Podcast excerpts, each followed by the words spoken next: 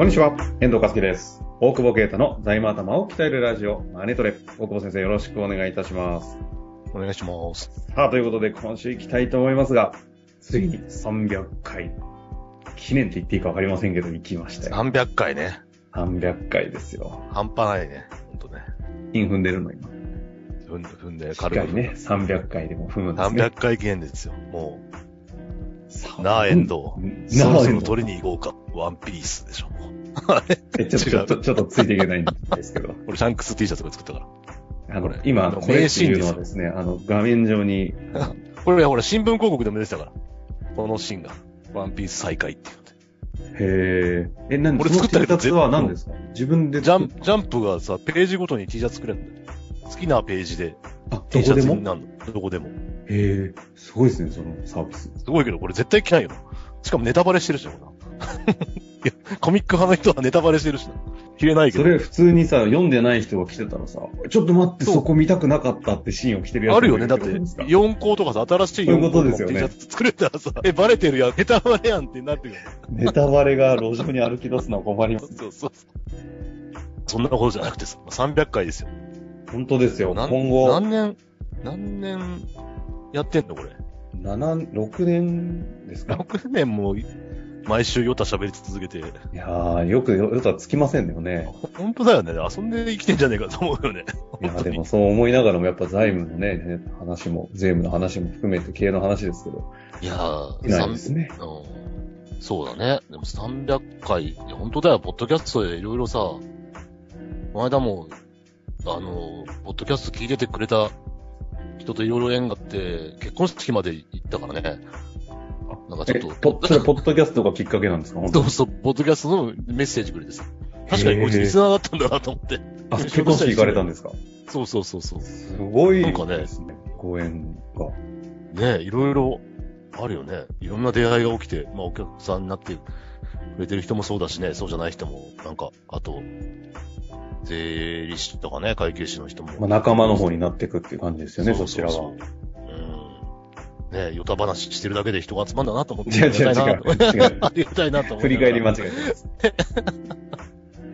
いやいやいえ、や。でも当時さ、始めた時って、今でこそ、なんていうんですか、まあ当然財務は当時からでしたけど、やっぱりこの、なんだろう、結構今現実 MA とか、やっぱ承継関係の話とかってものすごい増えてきてるじゃないですか。そうね。うん。この辺って、どうなんですか？当時は、やっぱりそんなことを話すようになるのあんまりイメージしてなかったんですか？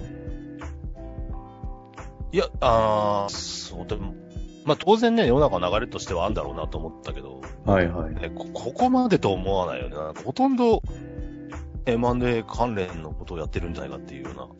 もう、あですよね。んまぜ税務とかはね、やっぱやややれてないというか、まあや、やってくれてる子たちがいるから、やれてんだけど、俺も。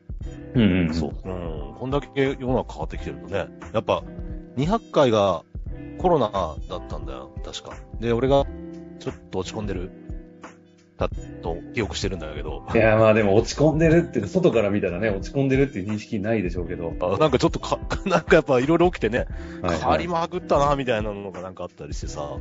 で、今やっと、やっとコロナがまあまあ収まってきて、みたいな。ね、うん中で。まあ、証券問題とかもあるけど、やっぱ全部もちょっとさ、あのーなんつうの、変わってきてる。変わってきてる、うん、よね。あの財務に対する考え方がっていうんですか考え方というか、いや、もう世の中の流れがさ、金融機関とかが変わってきてるから、はいはいはいそこをちょっと考慮して、でこの間セミナーもやったけど、ちょっと内容も結構ガラッと変えて、ほうほう。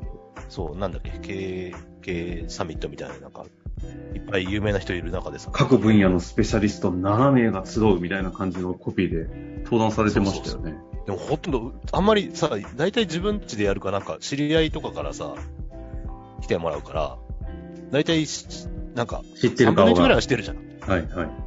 でも全然知らなくてさ、他の人、さダイレクト出版の小川さんとかのファンとか来てるから、あの、全然知らない人ばっかりでさ、で、2時ぐらいだったのかな？で、ちょっとみんな疲れてんなと思って1日ぶっ通しのやつだからさ、はい。だから、あの、財務とか、あの、難しい話しないで銀行騙す話しますって言ったのに全然受けずにさ、なんか、なんか変なやつ来たみたいな、ほとんど俺のこと知らないしオンラインだからさ、なんか変なやつ来たなみたいな感じで。登壇者の方々の面々見ると、あの、すごいロジカルに、淡々と、そうそうそう。KO 系だよ、ね。KO 系。キングオブキングじゃない。あれ、早稲田でしたっけ？早稲田はいなかった。やっぱバイブスだから俺らは。そっか。もうバイブスで押し切ったけど。ここでやっぱり分かれちゃうんですね。いや、結構淡々、え？まあまあ、なんか分からんでもないですけど。いや、なんかでも聞いてる人も、結構、いや、すごい真面目に、当たり前なんだけど。頭良さそうな賢い方方が多い。やっぱ、ちょっと、俺らお笑いずっとやりすぎたなと思ってさ。確かに。はね、確かに、チンピラなのかお笑いなのか分かんないですからね。おい、おい。ほら、ほら。そんな中でさ、どうなんですか？せっかくなんで300回。でも200回のタイミングの時にちょうどコロナだったっていうのもなんかすごい、そこからね。それで結局落ち込んでたというか、やっぱりその、借りたら返すなと思って支援してたけど、やっぱりしきれんかったところが、あの、要は無理とか無駄とかっていう無思考な支援をしてたケースもやっぱあったから、そこがやっぱああいう惨事で、ほとんどのね、クライアントはもちろん全然大丈夫だったり融資受けたりしたのでね、その辺支援はできたけど、やっぱ急激なところをね、ちょっともう救えなかったみたいなところもあって、まあ、なかなか難しいなと思いながら。で、こっから先がだから、その、今度反動だよね。コロナ融資での反動っていうんですか？そう、コロナ融資の反動が、こっから出てくるっていうのはやっぱちょっと支援していかなきゃなっていうのが、えっ、ー、と、財務的にはあるなと思ってて。やっぱ今起きてるのが、あの、まあ、貸し剥がしだよね。緩やかな。うん。うん。コロナ融資が返済ないから、そのうちにプロパーの回収をしていってると。ちょっとね、なんか前も言ったかもしれないけど、それにちゃんと気づけてるか？っていうところが非常に重要なのかなと思ってると。それと、まあ今コロナ融資の、その、えっ、ー、と、リスケで借り換えみたいなまだ、まだあるかな。ちょっともう、もうなくなると思うけど、そうなってくるとやっぱここは別枠だから、もう借りれないっていう。うん。ところで、折り返しで回してる人はもうリスケしないと回らないんよねっていうのを、きちんとその、ちょっと現預金のマネジメントだよね、ここからの課題は。うん、うん、うん。うん。その辺が、まあ実質借り入れがいくらになってるかとか、ちゃんとキャッシュフロープラスで回ってるか、返済。で、借りまくってる場合別に返済えっと、折り返しで返済を、も借りてるから、キャッシュフロー回ってるんだけど、それが別枠で回ってないかっていうのと、コロナ融資が返済が始まった時に耐えられるかっていう資金繰りを、ちょっときちっとこの数年間、やっぱ、織り込んでおかないと、うんうんうん、あの、手遅れになる可能性が、今お金あるから、いいよねってやってるけど、回らなくなるならもう早めに手を打つっていうことと、あの、まあ、コロナでみんな金融機関優しかったけど、やっぱこっから先ちょっとね、厳しいなっていう 感覚もあって。ちょっと表現あるんですよ。面白いですね。これまでコロナ中は優しかった。優しい。大体コロナで住んでたし。で、特にほら、国の支援策があったから、コロナ融資もそうだけど、結局彼らのが本当に痛むってことはないし、まあ割と倫理も書きやすかったけど、ここから先、とはいえコロナももう終わったでしょみたいなところと、コロナ前に戻るかどうかみたいなところはやっぱちゃんと見られるよね。っていうと、やっぱ金融機関もある程度こう、今までご送船団方式で横並びだったのが、ちょっと変わってきてて、それぞれ特徴、うん、まあ、大変な話もあるから、生き延びなきゃいけない。生き延びるというのは、まあ、それぞれ、まあ、積極的にいろんなことをやって経営していくっていう。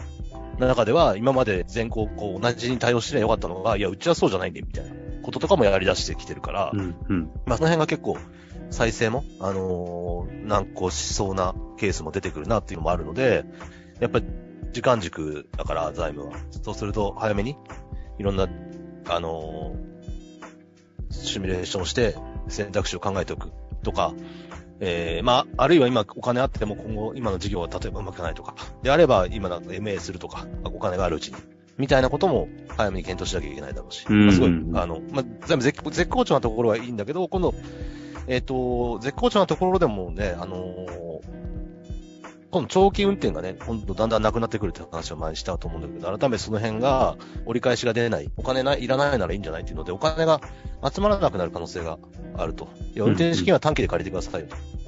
大阪市とかね。で、長期の運転は別に何に使うんですかっていうのが多分、今はまだ借りてれてるけど、だんだんそれがなくなってくる時に、キャッシュリッチじゃなくなってくる可能性もあると。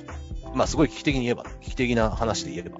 プラス、やっぱその、怖いのは、あれだよね、金利の上昇うん。とかはある程度考慮を、考慮って、まあ、だ固定で借りるってことだろうけど、一応だから金融情勢がそんな感じで買ってるよねっていうところを頭に、ね、そこの短期の運転資金のあれですよね。あの、融資提案が増えてるっていう話が、あの、まあ、これ、もし聞いてない方いらっしゃれば、290回に出てるので、ちょっとそちらも合わせて聞いていただくと、今のところ深まるかなと思いますが。うん。だから、そういう意味じゃね、300、あの、300回やってると、一番第1話とかもう恥ずかしくて聞けない第1話とかは、まあ、あれは基本のこと言ってるからいいのか。だから、ちょっと昔のやつだとね、違ってくることもあるなちょっとご容赦いただきたいというか、いう状態にはなるだろうし、まあ今後もそう、だってコロナ前に話してることで、やっぱコロナでね、状態か、まあ金持ってろっていうのは間違いなく一本筋は通してんだけど、だからそその手段みたいなのね、やっぱ情勢によって全然違うから、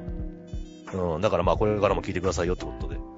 まあでも本当そうですよね。銀銀行の体制も、まあ当然だから社会の状況が変わってるっていうのに対して、金融機関も変わってるので、きこうキャッシュをちゃんと持っていくっていうことが経営において大事という、そのそこは当然変わらないけど、その持つための手段とか、その金融機関との付き合い方とか考え方そのものは結構昔のままだと一概にいけねえぞっていうところを、まあ、キャッチアップしていかなきゃいけないですちゃんと、ちゃんと今でも現場にいるんで、現場からお届けするんで。現場実況中。ずっとストリート。いや、まあ現場ですよ、やっぱり。いやー、でも、そう、この間その話は出てましたね。大久保先生の番組を、現場実況中継っていうタイトルに変えた方がいいんじゃないかって。なんで、なんで、なんで。なんかそっちの方が泥まみれっぽくていいな、みたいな。意外と綺麗な仕事ではないじゃないですか。そうね。だから、そうだよ、その結結婚式の行く直前まで再選のミーティング日曜なのしてるしね、土曜か。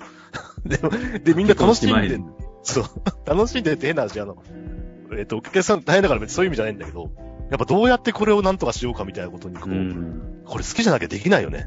そんな。ね、普通だと考えたくないような話です、ね、考えたくないけど、だからそれがもうアドレナリンが出ちゃってるのかわかんないけど、そういう人と仕事する楽しいね、やっぱね。